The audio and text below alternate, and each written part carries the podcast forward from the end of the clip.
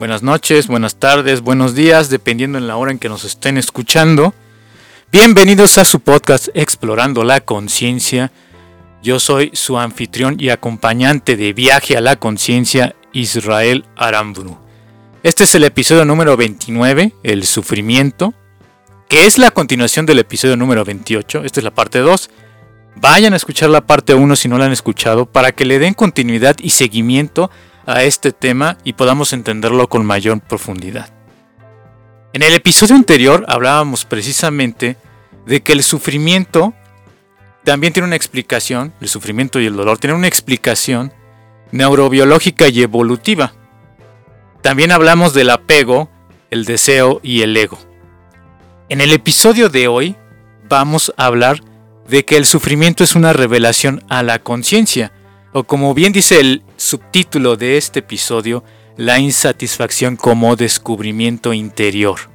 ¿Cómo es que pasamos de estar insatisfechos a que esto sea un descubrimiento? Esto es lo que vamos a ver en el episodio de hoy. Vamos a continuar con esta exploración hacia otras áreas y hacia otras reflexiones. Hablamos de que el sufrimiento es apego a un deseo Ojo, apego a un deseo, no necesariamente desear es sufrir. Es el apego lo que nos hace sufrir, el apego a ese deseo, lo que nos hace sentir insatisfechos, vacíos, lo que nos hace sufrir. Pero también, y esto es lo interesante, el sufrimiento nos trae una sensación de insatisfacción, como ya mencioné. Una insatisfacción que va hacia la vida, hacia uno mismo, con un no sentirnos completos. La insatisfacción parece, o aparece mejor dicho, como una condición humana de la que no escapamos ninguno de nosotros. Aun cuando obtenemos algo que deseamos, resulta que nuevamente deseamos algo. El deseo no cesa. En el budismo le llaman la sed. Y es esta la que nos produce el sufrimiento. La sed de siempre desear algo. Una sed inacabable, insaciable. El sufrimiento, como ya vimos anteriormente, es inevitable. Eso no significa que por ello tengamos que buscar el sufrimiento sería algo absurdo. Quizá el camino vaya por otro lado, quizá vaya del lado de la aceptación, de la aceptación del sufrimiento como una condición inherente de la vida y de la existencia humana, y no como algo que debe evitarse a toda costa. Aceptamos el sufrimiento para sufrir menos. Esa es la propuesta. Y lo aceptamos para luego transformarlo, en palabras del monje budista recién fallecido, por cierto, Thich Nhat Hanh. Cuando hablamos de cambiar aquello que no podemos cambiar, por ejemplo, la muerte, la enfermedad, la vejez, el pasado, lo que pasará y no sabemos, cambiar a los otros, entonces sufrimos y aceptamos este sufrimiento para sufrir menos. Aceptamos la muerte, la enfermedad y la vejez para sufrir menos. No quiere decir que tenga que descuidar mi salud. El mismo Thich Nhat Hanh, del cual acabo de hablar, compartirles una cita, describe una imagen de la flor de loto que necesita el lodo para crecer y florecer. Este lodo es el sufrimiento. Es decir, necesitamos esa tierra en la que podamos florecer y no podemos evitar el sufrimiento. Una imagen también maravillosa alrededor de las plantas y las flores, para que nos ayude a comprender el sufrimiento, está en aquella letra del músico argentino Gustavo Cerati. Solo por espinas desechar la flor, dice una canción. La flor es nuestro florecer, la espina nuestro sufrimiento inherente. Vamos a rechazar la vida por traernos ciertos momentos espinosos o de infelicidad. O podremos transformar ese sufrimiento en la base de una felicidad más duradera, más auténtica, más profunda y más trascendente. Pero no me malentiendan, no estoy diciendo, repito, que salgamos a buscar el sufrimiento. Lo que digo es aceptar aquel sufrimiento que no podemos controlar ni transformar. Aquello que nos lleva a crecer. Es a lo que me refiero cuando hablo de transformar. Aquello que nos hace ir más allá de nosotros mismos y de nuestra idea bastante chata del yo. Un yo que es inmutable. El sufrimiento y la forma en que lo vivimos, bien pudimos aprenderlo a lo largo de nuestra propia historia. Nuestra misión es ahora, primero, hacerlo consciente y segundo, comprenderlo para transformarlo para nuestras nuevas generaciones, es decir, nuestros hijos, y para las que van a seguir. Si nosotros nos libramos de este sufrimiento generacional, podremos enseñar a nuestros hijos y a las personas que nos rodean y con las que convivimos, amistades, parejas, compañeros de trabajo, vecinos, ayudaremos a que sufran menos y por ende sufriremos menos nosotros también. Ahora bien, no darnos a nosotros mismos la oportunidad de luchar, de ir, de buscar algo que deseamos con el corazón, que es posible y que nos hace bien y hace bien al mundo, eso también es sufrimiento. Imagínate, por ejemplo, que eres un científico. ¿Renunciarías al deseo de crear mejores medicamentos, tratamientos, métodos y tecnologías solo porque el deseo trae sufrimiento? Obvio, esto sería una locura. Hay deseos y hay obsesiones que nos destruyen. La magia de esto es distinguir qué deseo de logro te hará crecer y ser más pleno. Pocos lo logran y por eso muchas personas, a pesar de sus éxitos, sufren, fracasan, se sienten vacíos, se sienten insatisfechos. Y bueno, para estas alturas seguramente se estarán preguntando, ¿y esto qué tiene que ver con el título del episodio? ¿La insatisfacción como descubrimiento? Es aquí donde intentaré centrar la reflexión principal de estos dos episodios, de estas dos partes. Ya vimos, el sufrimiento es inevitable. Pero darse cuenta de ello, aún sufriendo, esto es una paradoja, Espero que pueda yo transmitirles la idea de esta paradoja. Hay gente que sufre y no se ha dado cuenta de ello. Y hay gente que sufre y al darse cuenta está despertando. Este sufrimiento no está al alcance de todos. Mejor dicho, esta conciencia del sufrimiento no está al alcance de todos, aunque todos suframos. Es decir, es decir, muchos sufrimos y vamos por la vida sin saber qué hacemos con este sufrimiento. O no lo hemos visto claramente y de frente, o bien nos hemos pasado la vida evitándolo, ya sea desensibilizándolo, o con distractores, o con cualquier artimaña de la mente que nos haga, que no nos haga, mejor dicho, plenamente conscientes de este sufrimiento. La mente lo evita porque la mente está habituada a actuar de determinadas formas. La mente busca la supervivencia, no busca la felicidad, no busca la plenitud ni la trascendencia, busca sobrevivir. Y en otras palabras, la mente es adicta al sufrimiento. Está acostumbrada y habituada a él. El drama, las drogas, las emociones intensas pero a su vez destructivas, la soledad, las historias devastadoras. A la mente le gusta todo este sufrimiento. Lo necesita para sobrevivir, como ya dije, y eso no lo acepta, lo rechaza, le huye. Y es aquí donde retomo la frase del episodio número uno con la que iniciamos ese episodio. El sufrimiento es un signo de creciente inteligencia. ¿Cómo va a ser un signo de creciente inteligencia? Habría que agregar la conciencia de ese sufrimiento. Es un signo de creciente inteligencia.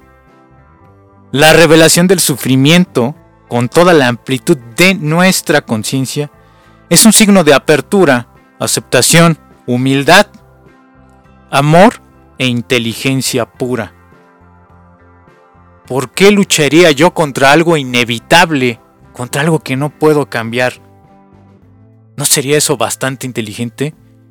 Dejar de luchar contra algo que está fuera de mi alcance cambiar y por el contrario aceptar aquello que la vida me presenta, que la vida me da y que no se puede cambiar.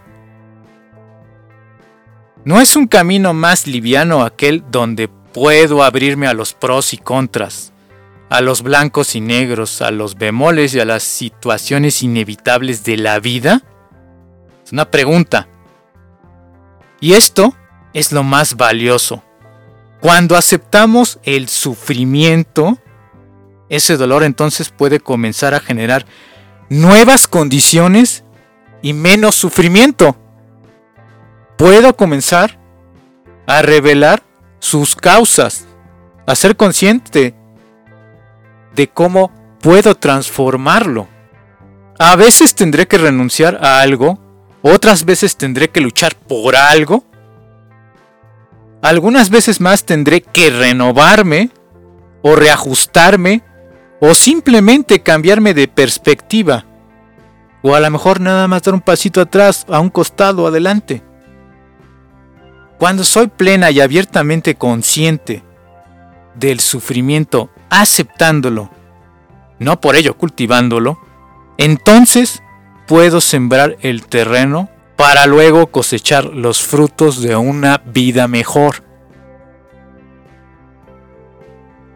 La latente inteligencia radica, hablando de este tema del descubrimiento interior, cómo la insatisfacción y el sufrimiento son una revelación interior, radica en que por dentro de nosotros podemos transformar el sufrimiento en una existencia más gozosa, en una existencia más llevadera, más amable, que propicie mejores condiciones para nuestra existencia.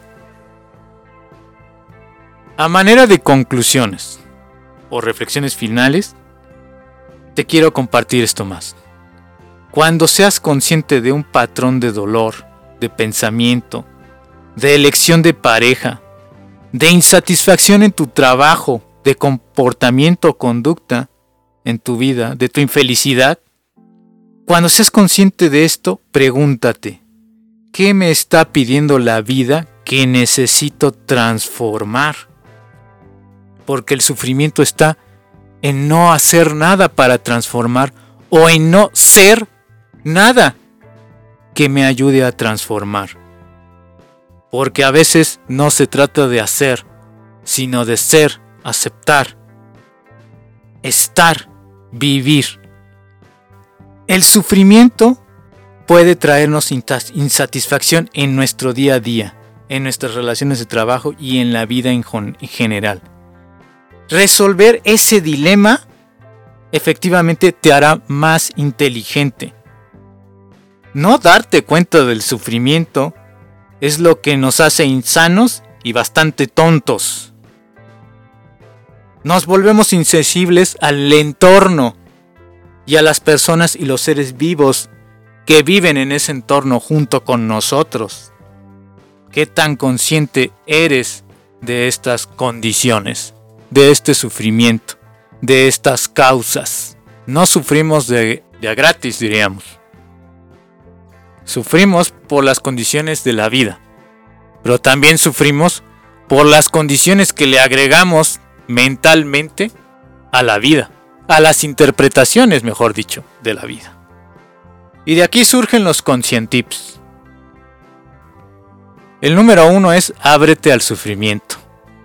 El número dos, desentraña, desmenuza sus causas. Número 3. Transfórmate. Número 4. Comienza hoy. En el número 1. Detente un momento. Respira profundo.